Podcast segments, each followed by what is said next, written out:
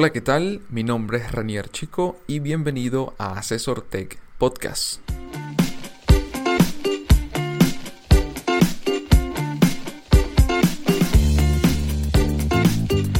Opiniones, entrevistas y recomendaciones acerca de negocios digitales, productividad, trabajo freelance y remoto, internet y tecnología en general.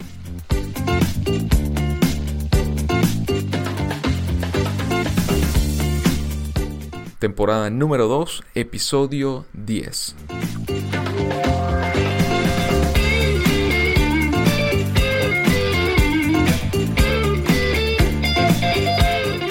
Esta segunda temporada inicia precisamente hablando de este formato de contenido, que son los podcasts. Así que podcast, un recurso valioso para emprendedores e independientes. Mi experiencia de oyente a productor. Desde muy pequeño he escuchado la radio. Recuerdo que siempre la radio fue el acompañante mientras me llevaban a la escuela. Luego pasado el tiempo mientras me trasladaba en el autobús al liceo. Y más adelante eh, mientras manejaba la universidad y el trabajo.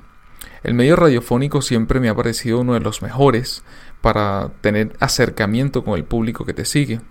En mi país, la radio tuvo un auge y desarrollo impresionante, hasta posicionarse a niveles internacionales con grandes comunicadores y finalmente voces para distintas marcas nacionales e internacionales que calaron en la cultura venezolana y que hoy por hoy aún están vigentes y se recuerdan con mucho afecto. La voz que sale de la caja llega para informar, para dar su opinión o punto de vista, transmitir un mensaje con un estilo particular que incluso nos puede entretener y enseñar. A todas estas, y con la transformación digital inminente, en el año 2005 recuerdo que Steve Jobs eh, anunciaba las mejoras y actualizaciones de la plataforma iTunes y recuerdo que una de las que más me interesó lo que él definió como la evolución de la radio, y esto fue el podcasting, el cual ya estaba integrado en la plataforma y permitía a cualquier persona poder generar contenido en formato de audio para promocionarlo y venderlo a través de la tienda, sin necesidad de concesiones radioeléctricas y demás equipos necesarios para que una estación de radio funcione. ¿De qué se trata el podcasting? Todos tenemos algo que decir, ya que incluso no diciendo nada, estamos transmitiendo un mensaje. En este caso, era la posibilidad para muchas personas de crear contenido valioso para una audiencia que familiarizada con el formato no tiene que sincronizar una emisora de radio y tener que atinar con el programa que le gusta, sino tener la posibilidad de escuchar el contenido que prefieras eh, las 24 horas del día desde cualquier lugar con conexión a internet, aunque también se puede descargar y reproducir offline y desde tu celular. Además con la posibilidad de comentar cualquier parte de la pista de audio e interactuar desde las redes sociales. Creo que el objetivo fundamental del podcast es transmitir un mensaje a una audiencia que escucha mientras realiza una actividad entre comillas pasiva. En mi caso, mientras eh, camino en la calle, mientras me traslado en transporte público, mientras ando en bicicleta o mientras hago algún tipo de recorrido en la montaña, para mí son esos momentos, entre otros, los, los ideales para, para escuchar distintos podcasts y creo que a muchas personas pueden invertir ese tiempo precisamente aprendiendo y entreteniéndose con el contenido. Recuerdo que estando en la universidad ya escuchaba podcasts con relativa frecuencia, hasta que llegó un momento donde la oferta no era muy elevada o quizás por falta de tiempo no me di a la tarea de buscar nuevos productores de podcast. Sin embargo, en 2012 los retomé, comencé a escuchar distintos contenidos y la mayoría fue en inglés y algo en español, aunque la oferta en inglés siempre ha sido desproporcionalmente mayor. ¿Qué pasa en Latinoamérica con el podcast?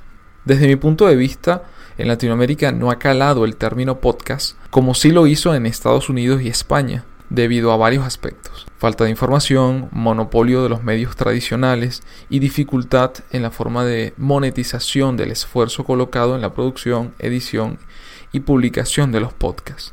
Afortunadamente, en los últimos dos años he visto un auge cada vez mayor en la utilización del formato de audio por parte de profesionales de tecnología, de estilo de vida, algunos periodistas e incluso grandes empresas de tecnología que finalmente se dieron cuenta el impacto que puede tener, ya que cada vez son mayores los recursos que existen para llevar esos minutos de audio a páginas web, a blogs, plataformas digitales, aplicaciones móviles y finalmente tener una vía más de comunicación con su audiencia a la que pueden informar, entretener, enseñar, animar y obtener feedback inmediato. Plataformas más utilizadas. Existen múltiples eh, plataformas que nos permiten escuchar y publicar podcasts. En mi caso, por el momento utilizo SoundCloud por su versatilidad y porque es de las más populares en Latinoamérica. Sin embargo, estoy evaluando las demás opciones como iTunes, Evox y YouTube. Recurso para los emprendedores e independientes. Parte de las actividades diarias y rasgos más importantes de un emprendedor es buscar los medios que le permitan aprender constantemente y promocionar su emprendimiento y en el caso de un trabajador independiente o freelance promocionar precisamente sus habilidades y sus, los servicios que ofrece. Y es allí donde este formato de audio ofrece una gran posibilidad para hacerlo, ya que no requiere de una gran inversión de tiempo y dinero para producirlo y hacerlo llegar a muchas personas. Mi experiencia ha sido enriquecedora y un impulso adicional para mejorar distintos aspectos como la modulación, la producción de contenido, aprender un poco de edición y estrategias de difusión y monetización digital, además de una vía de comunicación con aquellos que quieren aprender y conocer acerca de modelos de negocios digitales, productividad personal, presencia digital, entre otros temas. Como todo proyecto, mi meta fue producir temporadas de 10 episodios, ya la primera temporada culminó con tres conversaciones y siete respuestas a preguntas para emprendedores y nómadas digitales.